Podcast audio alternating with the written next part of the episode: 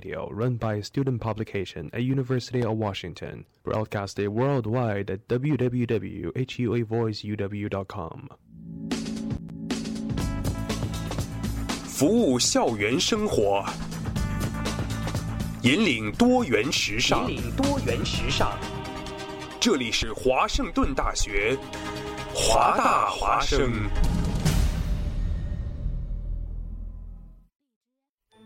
烟雨朦胧，草木常青，西雅图又度过了安稳而平常的一天。暮色渐沉，喧嚣渐息，每一个夜晚，我们都在同一个地方，让声音乘着电波化为雨水，滋润所传达到的每一处土地。听众朋友，晚上好，欢迎收听华大华声。生过留痕，却永不落脚。因为那道电波所承载的是锋利如现实、飘然如梦想的每一位广播人的信仰。声音在，信仰在，我们在。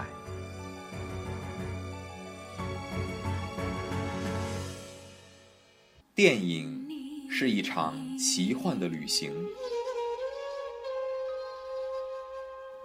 在由光影交织而成的世界中。总能有美妙的歌曲陪你一路同行。你可以在中世纪的城堡中寻找文化的印记，也可以在舞池里跳上一曲 Tango。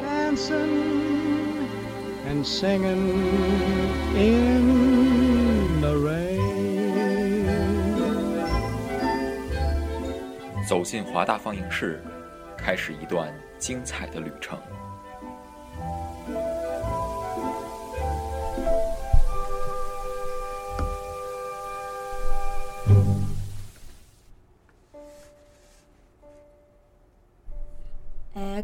听众朋友们，大家晚上好！现在是美国西雅图时间七点过三分，欢迎大家收听华华大华声华大放映室。呃，按照惯例呢，我们在节目开始之前给大家介绍一下我们的收听方式。在美国的听众朋友可以通过华大华声官网或者 Tuning Radio 来收听我们的直播。在国内的朋友呢，也可以通过蜻蜓 FM 收听我们的直播。当然，错过直播的朋友也可以通过荔枝 FM 或者苹果自带的 Podcast 来收听我们的录播。同时，你也可以微信搜索“华大华声”，加入到我们实时的互动当中来。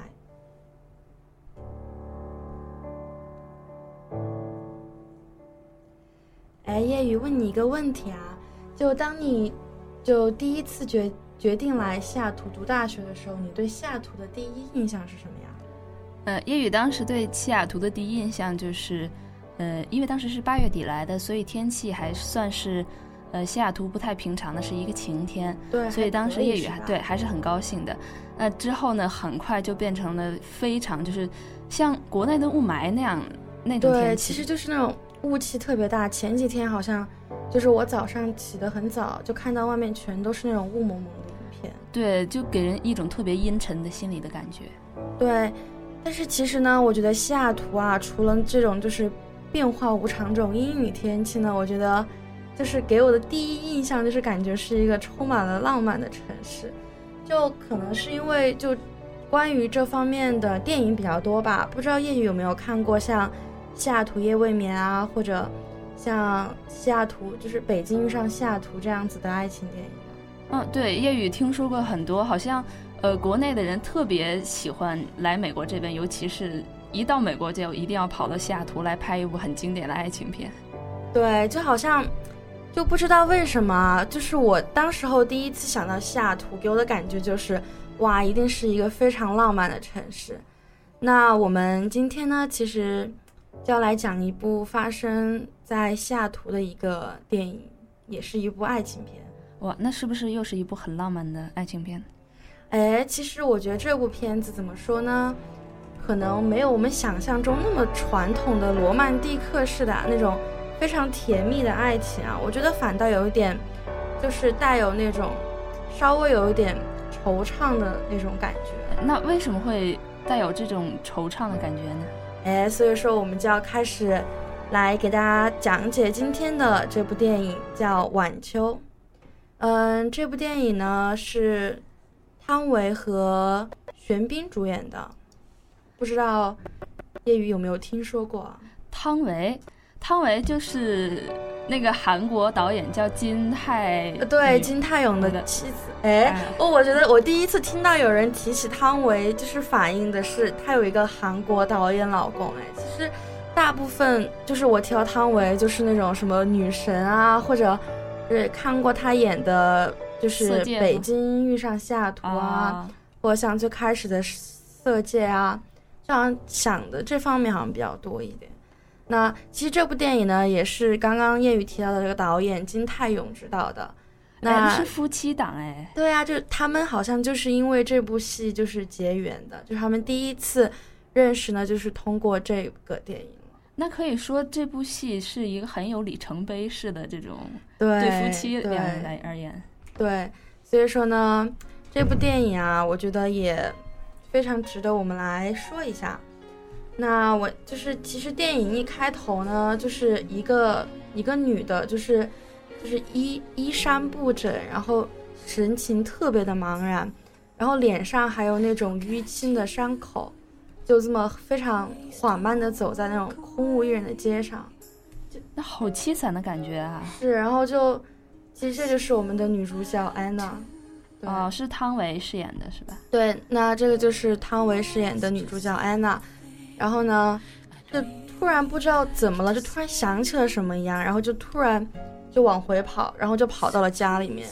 然后。到回到家里面呢，就发现有一个男人的尸体躺在地上。哎呀，好恐怖啊！对，然后这部电影一来，对，就是那种阴沉沉的天气，配上这种一个男人的尸体，然后呢，就安娜呢，她就非常慌张的把所有的东西都收拾好，然后而且那个男的就是尸体手里就紧紧拽着一张那个纸，然后他就很不放心的把那个纸撕得很碎，然后全部咽到了自己的肚子里。那这么说，这个女主是杀人犯了，为了毁灭。对，其实我们从这电影的一开头啊，就可以看出这个女的应该是杀了她的丈夫。哇然后电影呢，这个时候镜头就慢慢的变黑，就随着那种慢慢靠近的警笛声就变黑了。然后这就是这部电影的开头。我最开始还以为我自己看的不是爱情片，看的是一部那种 警匪片、悬疑片。又来了，对。但然后画面就一转嘛，然后就到了七年后，就一个女警呢，就踢踏踢踏就走过那个走廊，然后让安娜去接一个电话，然后从那个电话里知道呢，就是安娜的母亲，就是在她的家乡西雅图就去就去世了。然后她妈妈的葬礼马上就会举行，然后她的哥哥就帮她交了一一些保释金，就她可以外出三三三天，去西雅图参加她母亲的一个葬礼。哇，那感觉真的是很悲惨啊，在监狱待这么久，然后最后回来连妈妈最后一面都没有见到。对，所以说这个其实也为后面的一些那种情感的爆发埋下了一定的伏笔啊，因为毕竟就是他在监狱里都待了七年了，就连。母亲最后一面其实都是错过的，其实对他内心来说也是一种煎熬。对，我觉得这放在任何一个人身上，恐怕都会崩溃吧。当时，对，所以呢，随着这个剧情的走向，就我们的男主角勋，就是玄彬饰演的，就第一次我好出现了。对，我们来上演迷妹模式。对，其实呢，就是。安娜呢？她出狱以后呢，就坐上了一辆开往西雅图的一个那种公共汽公共汽车，然后呢，在车上那个车都已经出发了，然后这个男主角勋就突然很着急的就跑上车，然后也没有车票，而且身上也一分钱都没有，也就是根本就没有钱去买那个车票，然后勋呢就往这个公交车就是看了一圈啊，他最开始以为安娜不是中国人。他以为安娜是一个韩国人哦，对，一般就是咱们可能一开始来国外的时候，看见一个亚裔，都以为是自己国家的，都会有一种老乡遇老乡的感错觉。嗯，其实这里呢，女主角安娜是一个华人，然后这个嗯勋呢是一个韩国人，所以说呢，这勋最开始是用韩语问这女主角能不能借他一点钱，就发现就听不懂，以后呢就换到了英语模式。然后呢，安娜沉默了一阵以后，掏出了二十美金给他买车票，但是呢，就路上这个男的就一直找各种的话题来跟安娜搭讪，但是你知道那种就是安娜可能内心就已经就心如死灰的那种感觉，就是没有任何念想的那种感觉。所以就并没有就是去搭理这个勋，然后呢下了车以后就到了西雅图之后，然后呢就这个男的接了一个电话，其实从这个电话里面我们能隐约的就是听出这个男的的职业是什么？呃，是做鸭的吗？对，其实通俗点来说就是这样，其实就是一个吃软饭，然后就是。靠女人给钱的一个这种就是情感片，解释的好文明，对文明一点比较好。然后呢，他就是说，就是他的一个以前的一个顾客叫玉子姐，那玉子姐呢就就是按着给那个勋筹钱的一个理由，把她老公的所有钱都给卷走了。然后她老公呢是就是放话说要杀掉就是勋和那个玉子姐，又变成悬疑片了。哎呦，这种就是。就是那种爱情包裹之下的那种比较阴暗的画面，就在这部电影里面体现了。然后呢，然后在这个路上呢，他就把他的那个手表给女主角戴上了，然后还说，就这个手表对他来说很重要，需要女主角一一定要就是就是把它戴好，然后等他有钱了之后，一定会来还给他的。那这个是搭讪吗？还是说？对，其实这个。表呢？你别看它就是一个表，其实它 真的就其实我觉得贯穿了整部电影里面的一些那种感情线啊。对，然后后来呢，男的问女的要电话，但是女的并没有给男的号码，说我没有手机。然后呢，男的就把他的手机号码给了那个安娜，但是安娜就转身就把他丢进了垃圾桶。哎，看来这回这个男主的套路没有使成功啊。对对对。其实刚刚前面呢有少给大家讲了一部分啊，就是在安娜出狱的时候呢，那个狱警给了她一部那个手机，他要求安娜就是就是如果这个电话响起，必须时时刻刻就是一定要接接这个电话，而且要随时报告他的那个编号跟位置。但是这部手机是不是只可以跟监狱？对，就监狱，就监狱会给他打电话，他必须得接，如果不接，他就会上通缉的那个榜单。啊，这也是美国的一个就是法律上的一个。对，然后呢，就安娜回到家以后嘛，就最开始呢，这一家人对安娜都非常的热情，就问他，哎，要不要喝茶呀？然后要不要就是去做馒头、饺子给他吃？但是呢，其实，嗯，后来才发现，其实这个。他的哥哥啊，就给就给安娜说说说，妈妈就既然都已经走了，那家里这个房子呢，他跟姐姐就商量着决定卖掉。但是呢，因为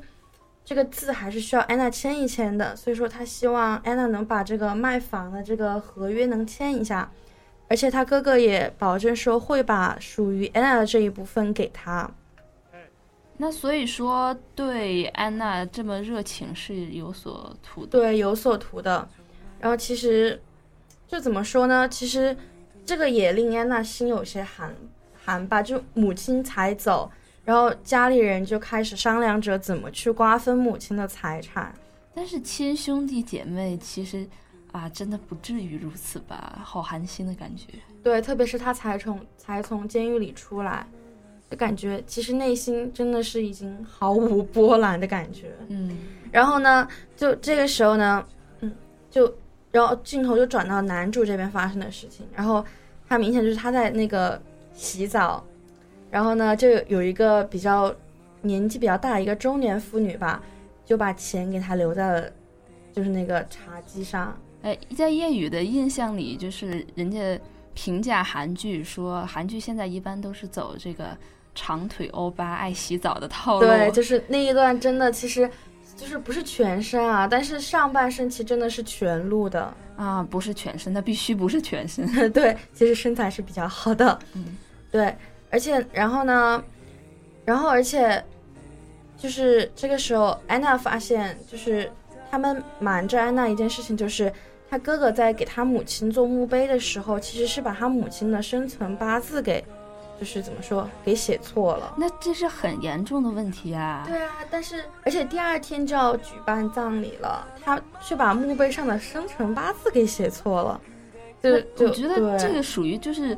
极其不孝的一种行为了。对，所以说呢，安娜就决定出去透透气，就是远离这一家这种就是纷争的感觉。然后呢？她出去的时候呢，就就是他就逛街嘛，就看那个橱窗里有很多漂亮衣服。就你知道，在监狱里就穿着那个囚服待了七年，整整七年。她也是一个年轻的爱漂亮的女孩子嘛，对。所以说，她也肯定很喜欢那些好看的，就是耳环啊，好看的衣服、外套啊。所以说，她就特别兴奋的就进去买了一套衣服。那。穿起来感觉怎么样呢？就我觉得真的挺漂亮，这还化了挺好看的妆。就当时我是觉得挺漂亮的。哇，是不是跟她就是素颜比，完全是两个人？因为这部电影里面其实大部分的时间，我至少在我感觉汤唯是没有化妆的，而且头发都是那种非常凌乱的，就是没有化妆，就是反倒能给我一种那种就是。就是真的，好像就是刚刚从监狱里出来的女囚犯的那种。那汤唯真的是很厉害，就包括当时她拍《色戒》的时候，敢于就是脱全部脱 呃脱衣服，然后包括这次就是她拍这个《晚秋》的时候，敢于真的素颜。对，就对于女明星来说，很多女明星她就算素颜，其实也很美。对对，但是呢，她刚刚换好了一身新衣服嘛，但是她一出来就接到了那个监狱打来的电话。然后那个狱警呢，就特别冷漠的问她，就让她报她的编号和她的那个位子，然后一个电话就把他当时候内心的那种美好全部给打，就是给碎掉了。对，这等于就是说刚进入自己的公主梦，然后就被别人啪一巴掌打醒。对，然后呢，他就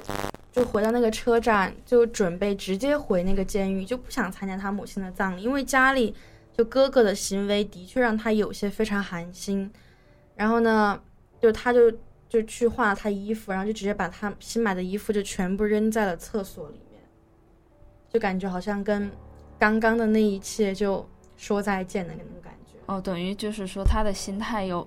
又崩了，对，完全恢复到了在监狱里的时候那种。对，然后他就决定去，他就开始去买那个车票回程的车票，但是呢。他刚刚排到，他感觉好像又下不了那个决心，又往回走，然后又又倒回去，又排了一次，然后又往回走，就这么来来回回的排了三次，三次对。但他后来其实还是没有下定决心说把车票买了，然后踏上回程的那个。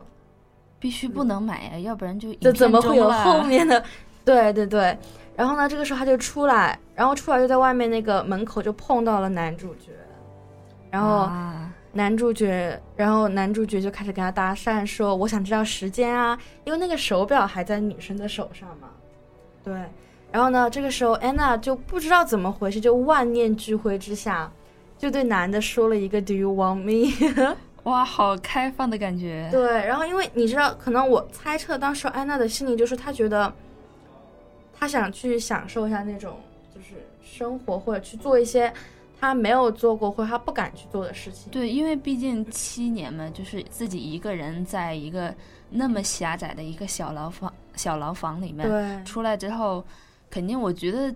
正常人来说，对于这个呃 sex 都会有一定的。但我倒不是觉得他是生理上的那种需要，我反倒是觉得，因为他当时候我们来分析一下，他因为杀了人，然后入了狱，在。狱里面待了七年，他非常爱的母亲，或者就是很爱他的母亲，就突然这么去世，他连最后一面都没有见上。然后回家以后，又发现哥哥不仅要瓜分妈妈的房产，而且还把妈妈就是墓碑上的那个生辰八字给写错了。其实，我觉得安娜现在内心肯定就是一片死灰的那种感觉，就相当于就是绝望之中，然后可能做出一些自己都无法想象的事情。然后呢，他们就去了酒店。其实这个呢，是这部影片里面为数不多的一个激情的地方，但是就就很激烈啊。但是其实后来这个女主角就就其实没有什么都没有干，就直接推开了这个男的。啊，就是他就棱角就是觉得可能想起了什么，然后就把这男的给推开了，就把衣服给穿好了。那等于就是说，他其实内心深处并不是需要这样一个东西，对他其实就是那种自己其实也在跟嗯自己打架。是对。然后呢，这个时候呢，勋呢，他其实因为之前我们说这男女主角都是互相不知道对方的身份的，然后这个时候呢，勋他就开始对这个安娜说，他说这是他第一次没有满足客人的需求，所以他会给他打折。那等于就是完全暴露了自己对，的其实。从这一句话里面，我觉得就是那个勋第一次有一些隐晦的告诉女主角她的身份。那女主角在听完之后有反应吗？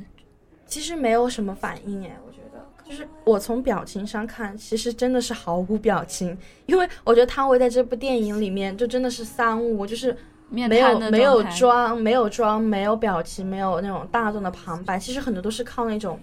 眼神，你知道，就是那种眼神对我就是心理戏。我看的时候觉得汤唯很多时候她眼神是那种就是带有绝望，但是又有一些对对空洞对，所以无助那种感嗯，这部电影我觉得汤唯的眼神真的很赞。然后呢，他们就去逛了派克市场，然后呢，就在路上的男主就深入的给女主就是说了他自己的身份，就是什么啊满足客人的所有要求啊，等等等等的。然后呢，后来他们就去那个餐厅吃饭，然后呢，勋就说我们有预约，今天是他生日，是他夫人给他预约的。然后那个侍者呢就看到那个安娜，就就看着他，然后问那个安娜的名字，嗯，但是安娜就就沉默了一段时间，就就否认了，就说我没有预约，然后 就很尴尬，对吧？那这个男主他为什么要说？是他的，对就是他老婆来预约吧？我觉得就是那种，他是为了套路，对我觉得应该就是一种套路的那种感觉。真的好高的手段因。为我们说的时候，当时我们说了，就是男女主是互相不知道自己名字的，而且也不知道身份的。然后从这里呢，那个男的就知道那个女的名字叫 Anna，对啊，这个套路真的是太高级了，比这个 像咱们平时来，哎，我们交换一下微信，可高端多了。然后呢，就是他们之后坐到了位子上以后呢，他们就正式的交换了姓名。然后勋给那个安娜介绍说我叫勋，然后安娜说我叫安娜，然后就开始就开始聊嘛，然后然后他们就聊着聊着就开始就是勋就对那个安娜说说让我当你的 guide，让让你今天就跟着我，让我带你玩。对那等于就是说 date，对，然后他们就开始了就自己在西雅图的一个旅程吧。然后他们先去坐了那个鸭子车，不知道叶雨有没有坐过那个鸭子船但？是鸭子车好像就是上次还说对，好像不太安全是吧？啊，对，那咱们先这么浪漫的电影先 抛开安全问题对对对先不讲。然后呢，他们，然后勋说他知道有个地方有一个游乐园，然后带女主角去，但是其实那个地方已经关门了。对，然后他们就只有去旁边坐那个碰看那个碰碰车。然后最开始呢，就是就是安娜跟勋就就都很开心的，就难得看到安娜就眼神中流露出那种比较开心的那种感觉。然后但是突然一下子那个安娜就冷静下来，就变得很冷淡。其实我觉得是因为她在害怕说回到监狱以后，就这种快乐这种都消失不见，就回就是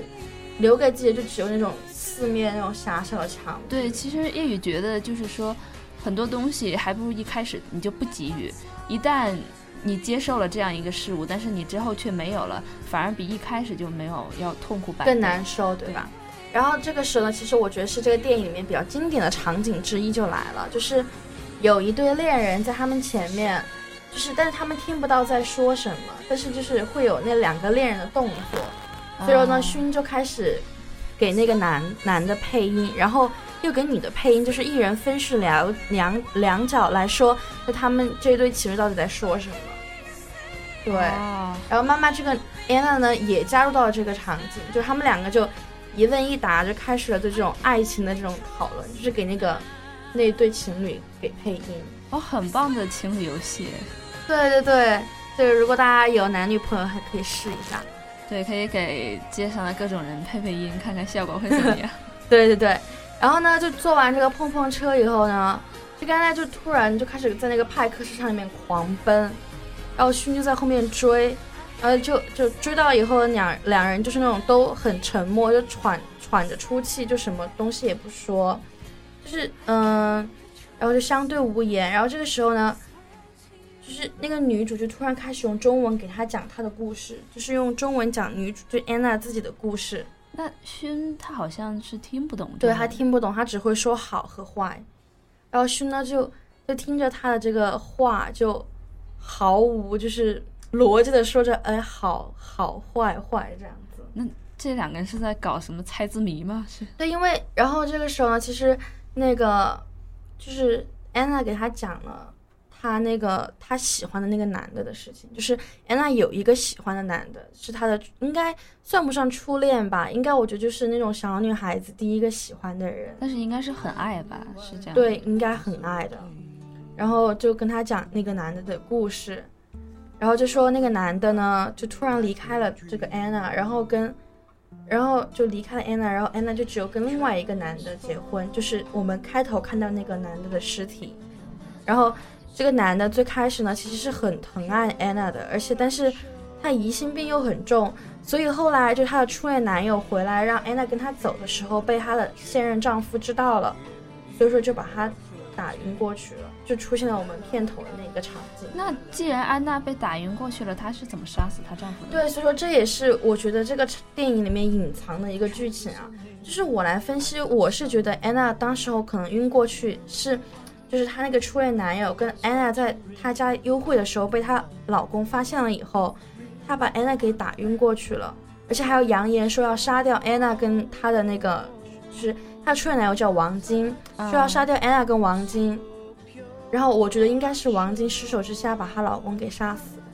呃，等于最后其实他又是一个很不负责的男男人，就是对，我觉得，我觉得，因为电影里面其实并没有过多的阐述，其实我个人的理解，我是觉得有可能是这个男的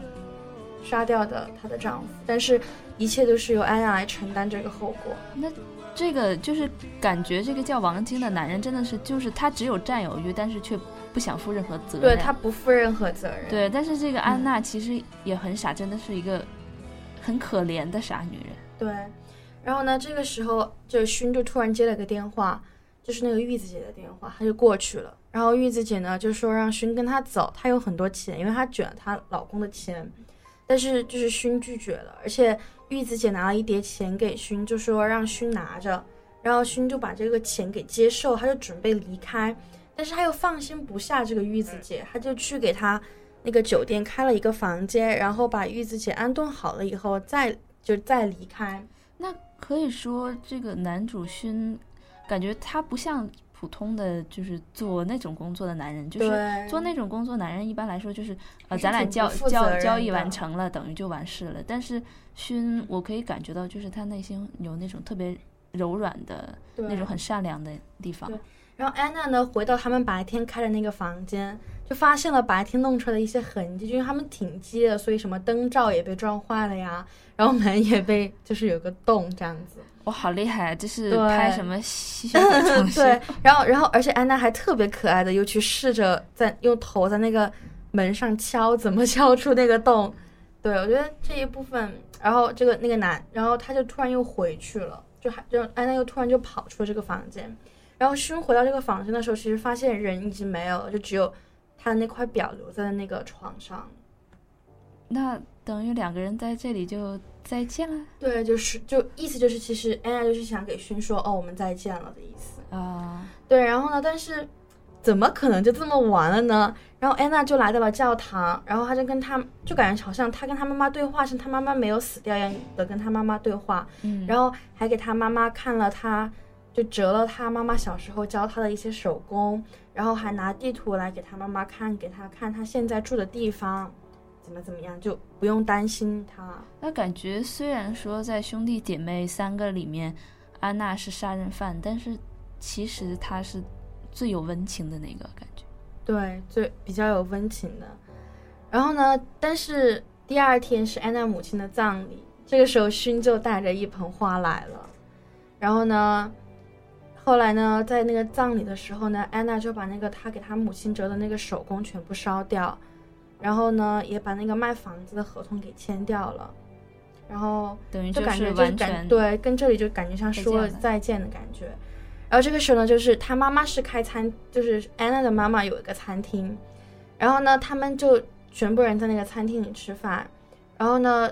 就是最开始是勋和安娜在聊天这样子，然后后来那个王晶的现任的老婆，是他那个初恋，就是安娜初恋的那个老婆，啊，就过来搭讪，然后让王晶也过来了，就大家一起聊。这个时候呢，有一个很好笑的，就是也很有，也不是好笑，就很有趣的一个点，就在于，就这个他的那个老婆一直以为安娜不是去监狱了，他不知道安娜其实在监狱监狱里待了七年，他一直以为安娜是回中国，是回中国了，然后他就问安娜现在中国怎么怎么样，然后他还误把勋以为是安娜从中国带回来的一个那个朋友。啊，对，这个时候呢，其实勋反倒没有揭穿这个谎，就这个误会啊，他反倒说，而且他他反倒说，他跟安娜要结婚了，而且他要准备在中国举办一场婚礼，然后再回美国举办一场婚礼。那勋为什么要这么说呢？他他有什么理由吗？就是尤其他当着王晶的面其实我觉得他这里应该已经对女女主角有一些那个，就是有一种保护的欲望，有一定感情的基础在了吧？对，而且就是他这么样去气这个王晶的话，那勋是不是之前其实他听得懂中文？他其实是真的听不懂中文的。我觉得这个时候他只是想单纯的去保护这个女主角，然后想就是怎么说呢，去表达自己的一个对她的好感吧。啊，这样，嗯，然后呢，我觉得这个这这部感这部片子里面感情其实比较细腻，我觉得不同的人有那种不同的解读方式。所以说呢，大家周五晚上还是可以去 movie night 看一下这个片子的。对 你像对叶宇跟新雨就会看出两个完全不同的。那种感情在。然后呢，后来呢，就是他的姐姐把安娜给叫走了，然后他的那个老婆呢，也就是因为孩子在哭，所以也走了。所以就整个餐厅呢，就只剩下勋和王晶了。然后就两个男人就开始互相那种试探对方。然后呢，然后就王晶就问他说 “Who are you？” 然后是以前认识的呀，还是现在才认识的呀？怎么怎么样？这个王晶真的是很烦哎，就问人家这个干什么？对，然后他还警告勋说，就是不要玩弄安娜，就是不要去那种逢场作戏。那不就是他自己吗？对，就是我觉得这是真的很讽刺的一个地方。真的好无耻的感觉。对，然后后来王晶就说不想跟他聊下去了，就是他要走，但是勋就一把把他拉住，然后就开始两个人就开始推攘起来，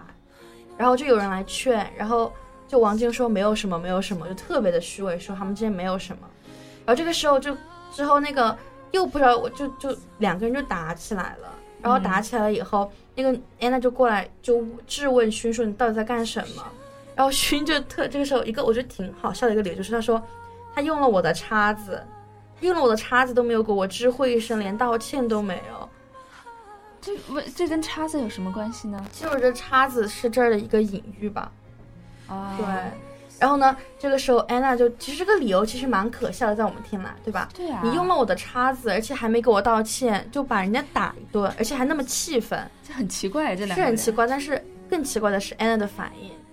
她她也就大声的质问王晶说：“你为什么要用他的叉子？那是他的叉子，你怎么连一个道歉都没有？”然后他就开始蹲在地上，开始大哭，就情绪开始很崩溃。那这个安娜嘴里的叉子到底指的是什么？其实我觉得这个叉子比较像安娜她自己，因为其实因为按照我们刚刚的猜测来说，如果王就王晶真的是杀害她丈夫的那个人，然后安娜只是帮他承担这一切后果的人的话，是不是王晶真的欠安娜一个道歉呢？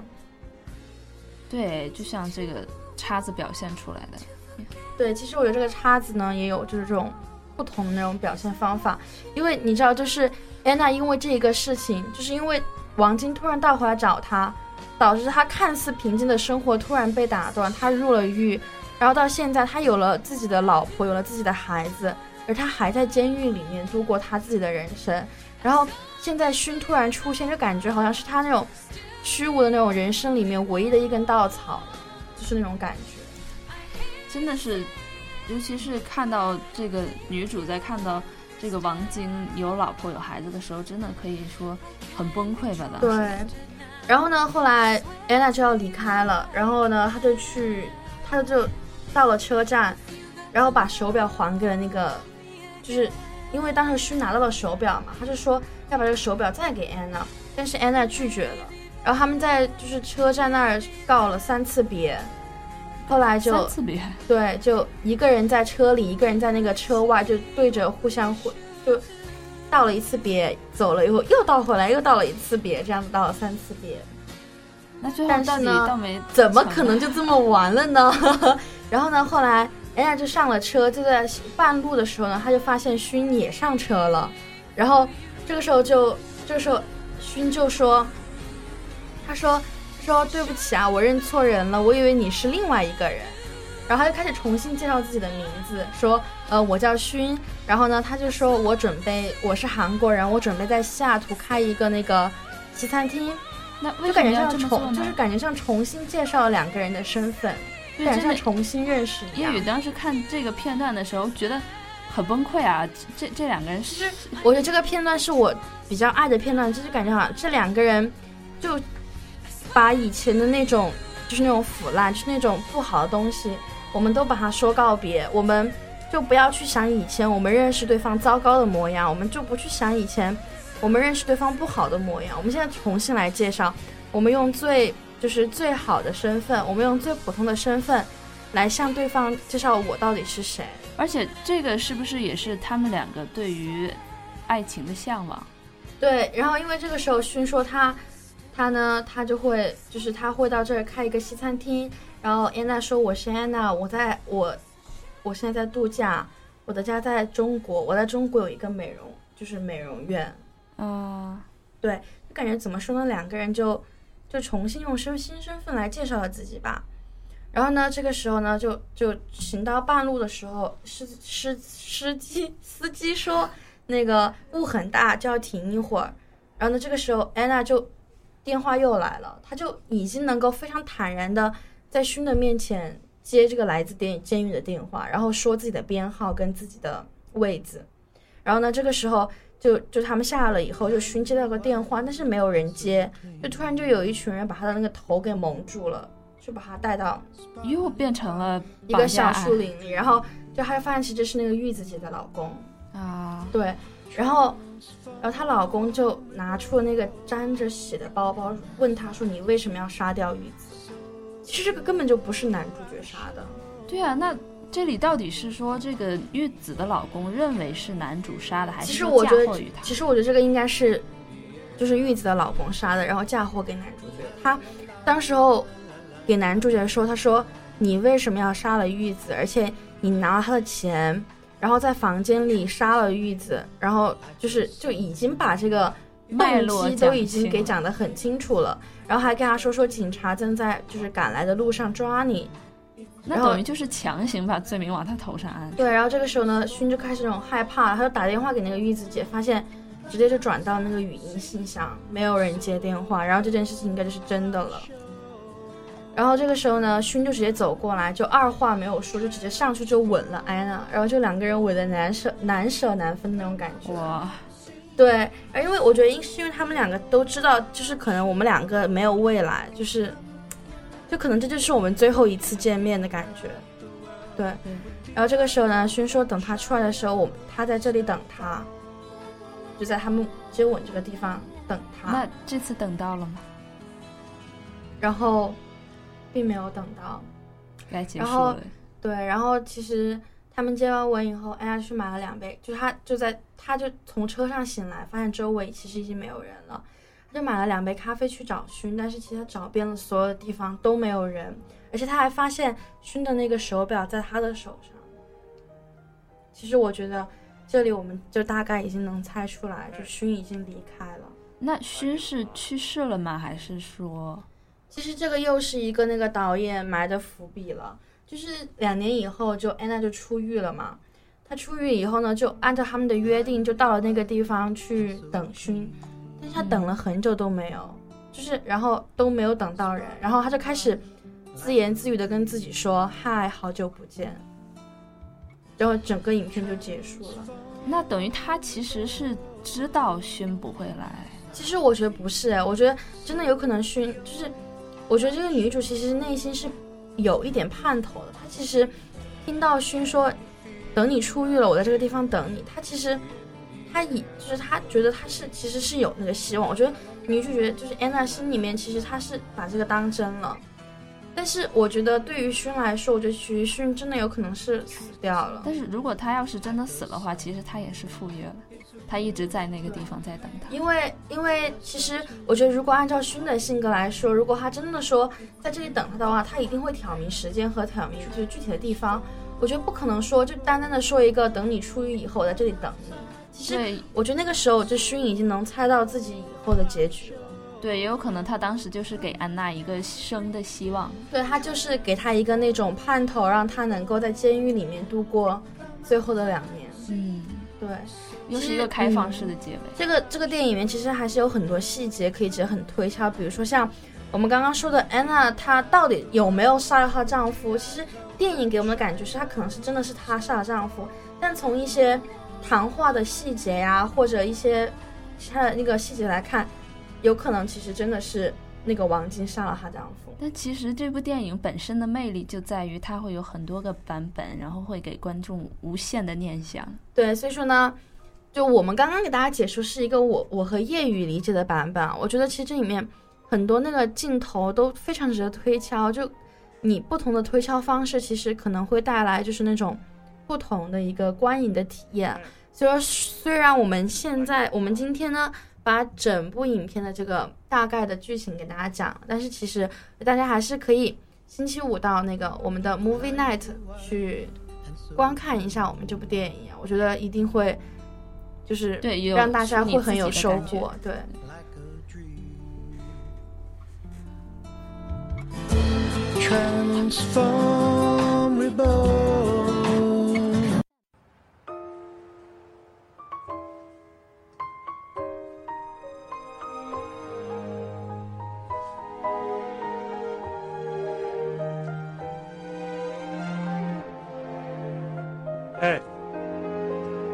I need time. 그때는 정말 몰랐어요. 우리 두 사람 참 아름다웠죠. 찬바람이 불면 그대 더 그리워지네요. 겨울이 추운 걸 그땐 몰랐어요. 흐르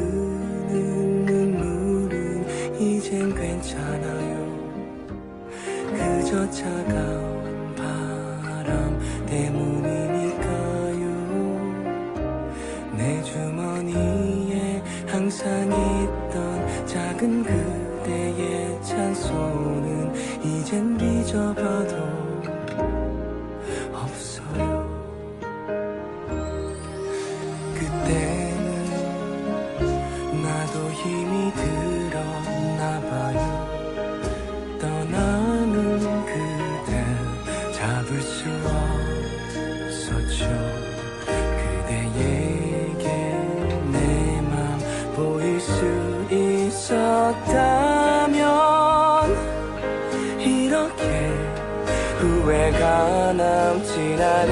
声よ。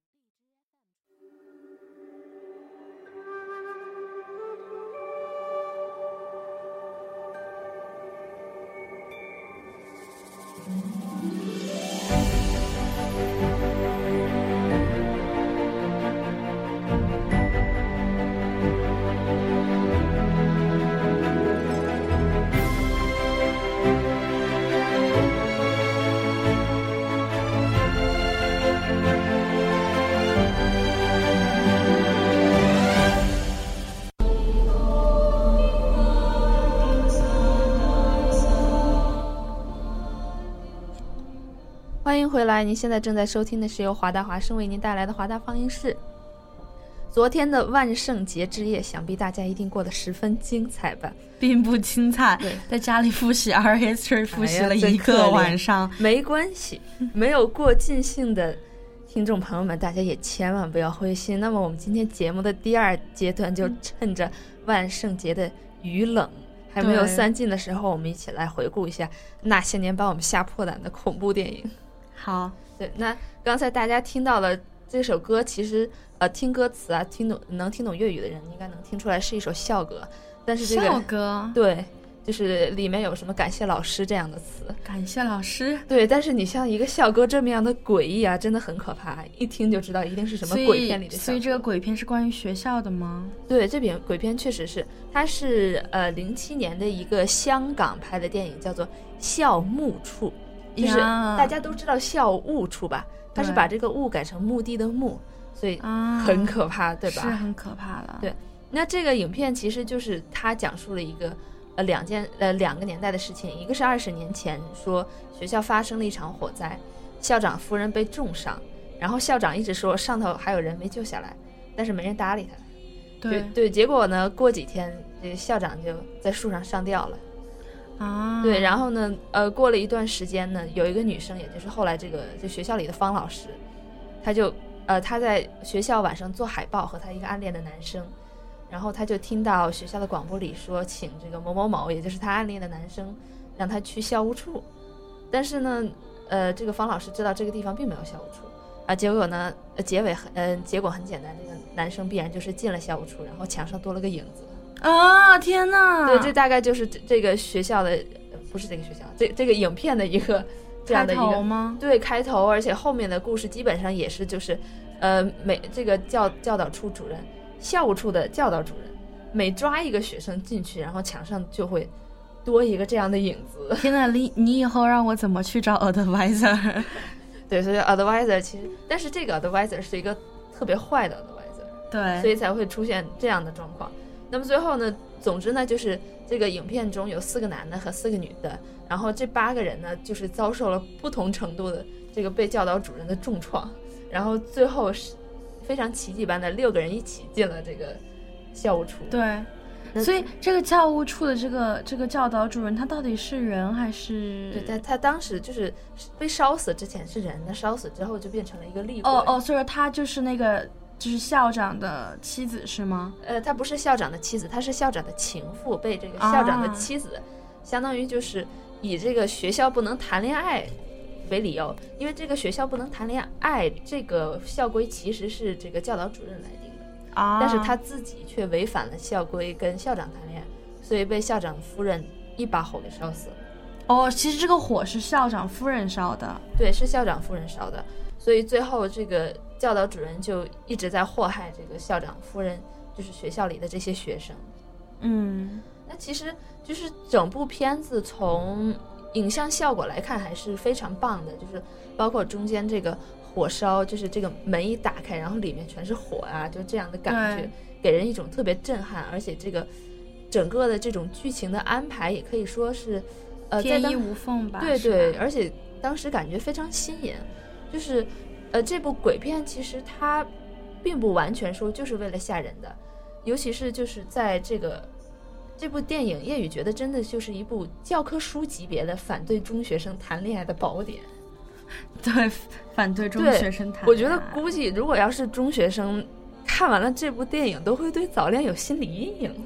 哦，其他所有所以抓的那些人其实都是有那种感情在的吗？对，因为学校里的第一条校规就是明确规定，就是不准谈恋爱。啊、所以大家还是不要违反校规了。对，所以很可怕。那么在这个影片的结尾呢，就是女主是一个女学生，她打开了这个校务处的门，嗯，就是因为这个校务处的门按照规定啊，就是电影里面的约定，就是只有教导主任才能打开的。对，对，那这个女学生最打最后打开了，所以其实这也暗示着这条校规它并不会因为教导主任的消失而终结，而且就像电影中演的一样，每扇门都有可能会通往校务处，校规是无处不在的。所以说，它其实也是一个映射了一个现在学校的这种规矩，就是说，从表面上删除一个校规并没有什么意义，就是必须要从，呃，从就学生的内心，对，从学校的思思想深处去改变，然后才能发生一个彻底的变化。对，对，所以呢，这部电影也也特别推荐这个家里有孩子在上中学的，然后现在有早恋迹象的家长们，呃，对，你们可以带孩子来看一下这部影片，相信看完之后呢，效果是非常好的。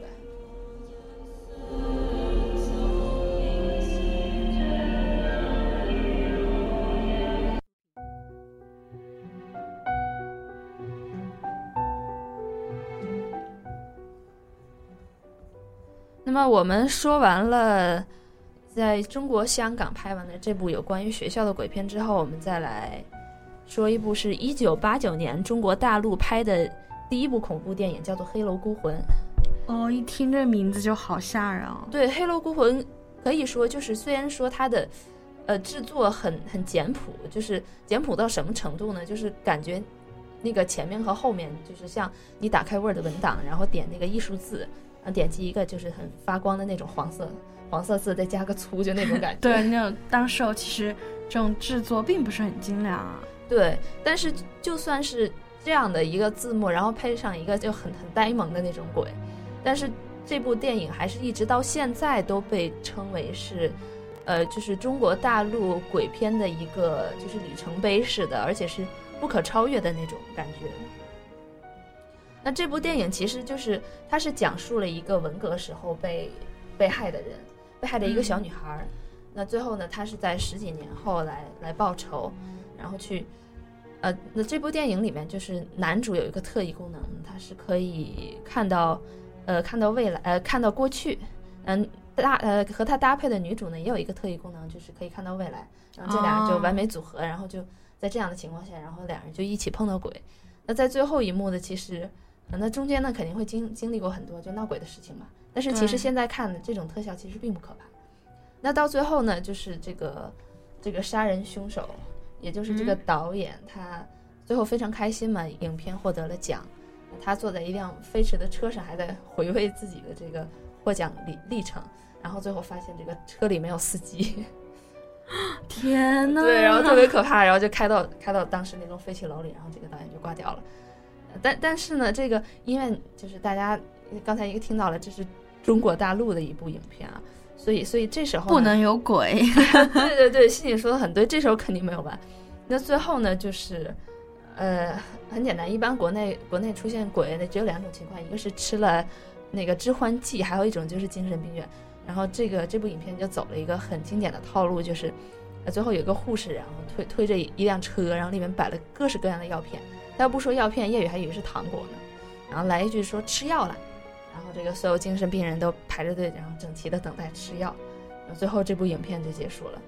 当然呢，其实，呃，这个还有，嗯，人呃每个人都会有自己不同的看法。还有人会认为，其实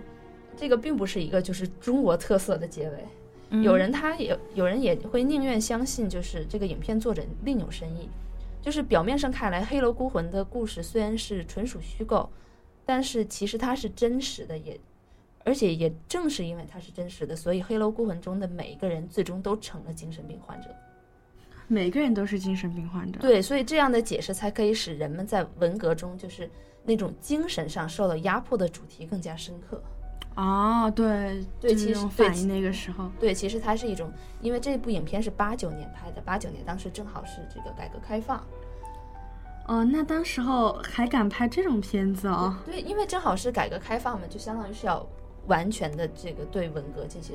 否定，哦，对对对，所以当时才出现了一个这样的片子。那这样的片子估计现在应该也是嗯绝版了。对，对，所以大家有时间也可以来看一看这个，虽然呃制作工艺不是很好，但是确实是制作的很有良心的一部剧。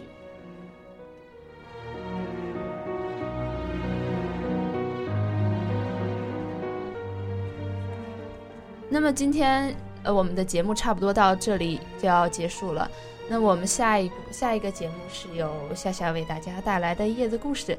呃，背景不是背景音乐，是一首叫做《Sorry》的歌。之后呢，夏夏会回来给大家讲故事，希望大家不要离开。那我们今天就和大家再见了。再见。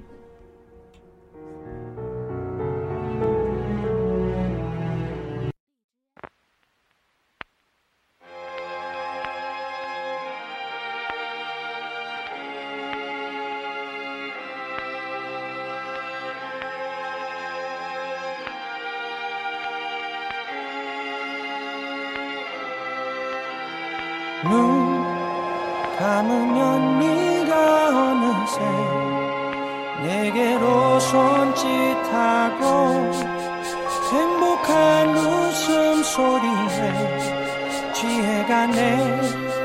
check 우리들의 추억들이 하나둘씩 스치네. 내 가슴에 하나둘씩 칼날처럼 날아들지. 예리하게 깊은 상처를 새겨주니 미친 듯이 울다가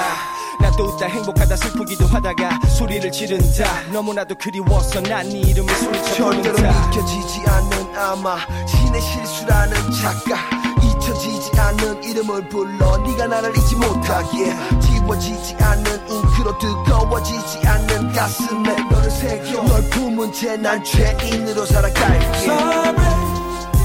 전번을 외쳐도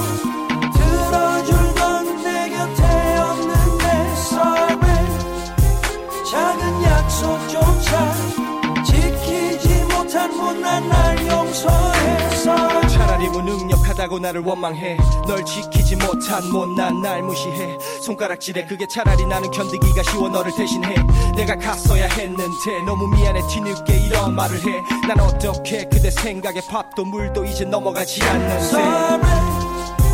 전번을 외쳐